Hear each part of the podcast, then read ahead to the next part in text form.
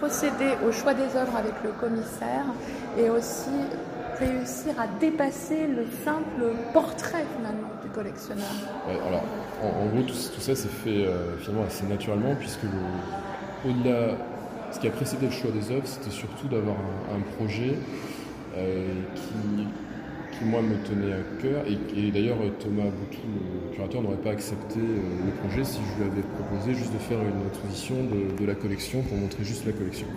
Ce qu'on voulait, c'était, euh, dans la mesure du possible, j'espère que c'est réussi, dépasser euh, quelque chose de trop centré sur une seule personne, puisque le, discours que, l'on a et, qui n'est pas un discours de façade, c'est quelque chose auquel on croit vraiment, que, cette exposition n'existe que parce que le collectionneur que je suis euh, n'est qu'un élément d'une chaîne et que certains des choix ont été faits de manière euh, bah, de, hasard, puisque le, titre, ou parfois arbitraire aussi, euh, sans savoir pourquoi peut-être, parce qu'il y a eu des rencontres avec des enfin avec parfois des collectionneurs, mais ça c'est plutôt secondaire dans la pratique, parce que j'ai pas rencontré beaucoup de collectionneurs au début de, mon parcours. Euh, d'abord des galeristes avec qui j'ai eu des relations d'amitié et de confiance, qui m'ont parfois fait découvrir des œuvres auxquelles je n'aurais pas pensé, et, puis finalement euh, ce, que Thomas a défini comme étant la fabrique du goût, elle se fait aussi à travers des suggestions d'autres personnes. Euh, donc montrer ça, montrer que les curateurs ont leur place aussi là-dedans. Alors les curateurs par l'intermédiaire de la médiation d'exposition, puisque finalement il y a des œuvres qui sont dans l'exposition, qui ont été, euh, on parlait tout à l'heure des Corentin Canson, qui ont été euh, découverts lors d'une exposition. Je ne connaissais absolument pas l'artiste.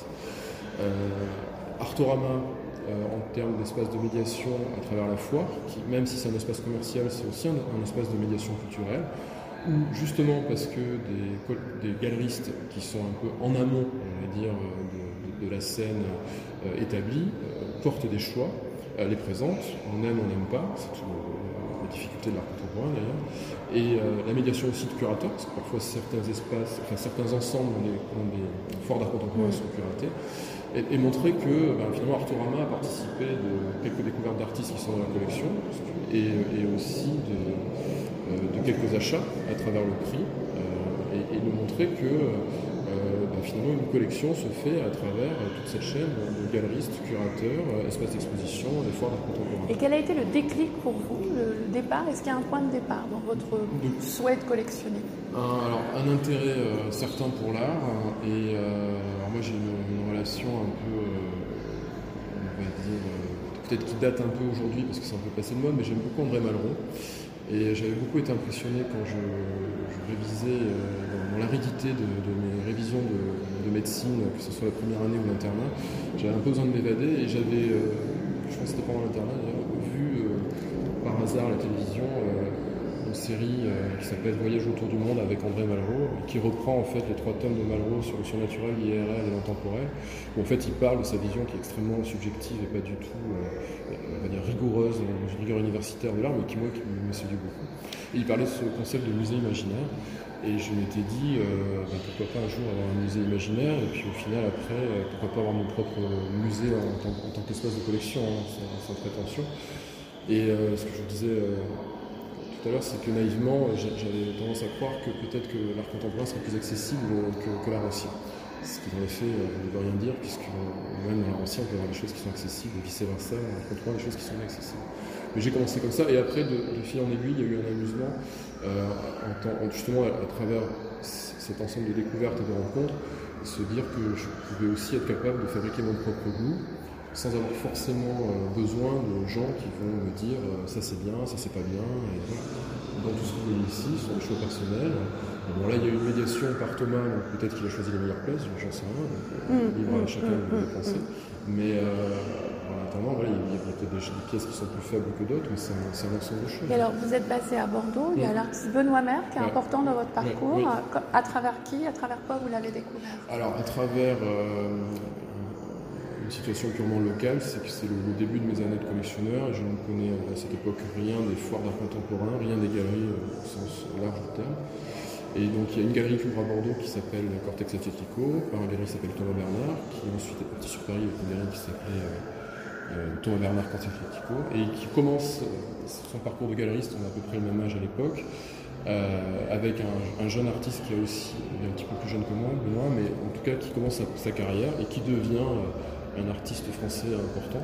Et, mais au, début, moi, je ne peux pas préjuger de ce que sera sa carrière. Et, voilà, donc on en revient aussi, cette, je vais encore répéter, mais cette notion un peu de hasard, parce que là, moi, j'ai pas, j'ai pas du tout participé à la fabrique de Benoît Mère.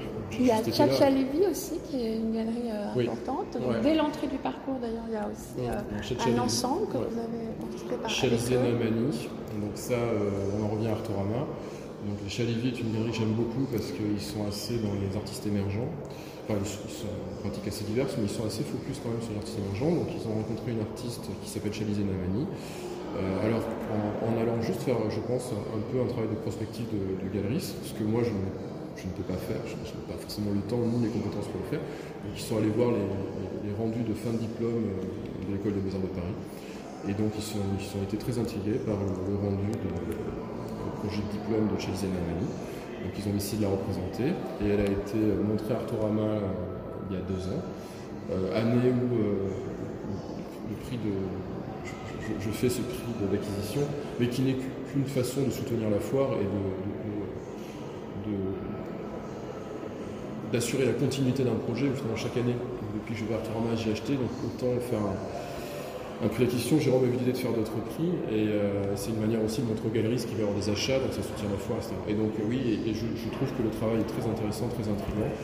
Et donc je, commence à collectionner chez Alizé à ce moment-là. Alors dernière question par rapport à votre rapport à l'image et votre métier hein, de radiologue, puisque on ouvre avec euh, des photos importantes de Jojan Lampert et aussi Pinlevé.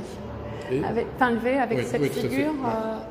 Oui, donc euh, alors euh, a, et, et Levé d'ailleurs les deux, il y a peut-être un rapport euh, plus personnel puisque les deux sont des artistes mais qui sont d'abord pour l'un biologiste et, l'autre aussi d'ailleurs on peut considérer qu'il est d'abord biologiste à l'origine, ancêtre du commandant Cousteau ou de Steve Sissou si l'on veut euh, Anderson. Euh, et, donc il y a ces images d'hippocampe qui, moi, sont des, structures anatomiques euh, que je regarde très régulièrement, quotidiennement, quand je fais des imageries du cerveau. Qui est une structure qui sert à fixer la mémoire et qui a un côté assez poétique. Finalement, on a nommé une structure du cerveau humain qui a la forme d'un cheval de mer, même si dans les faits c'est pas tout à fait vrai, mais il y a cette résonance-là. Et ce sont des artistes un peu naturalistes.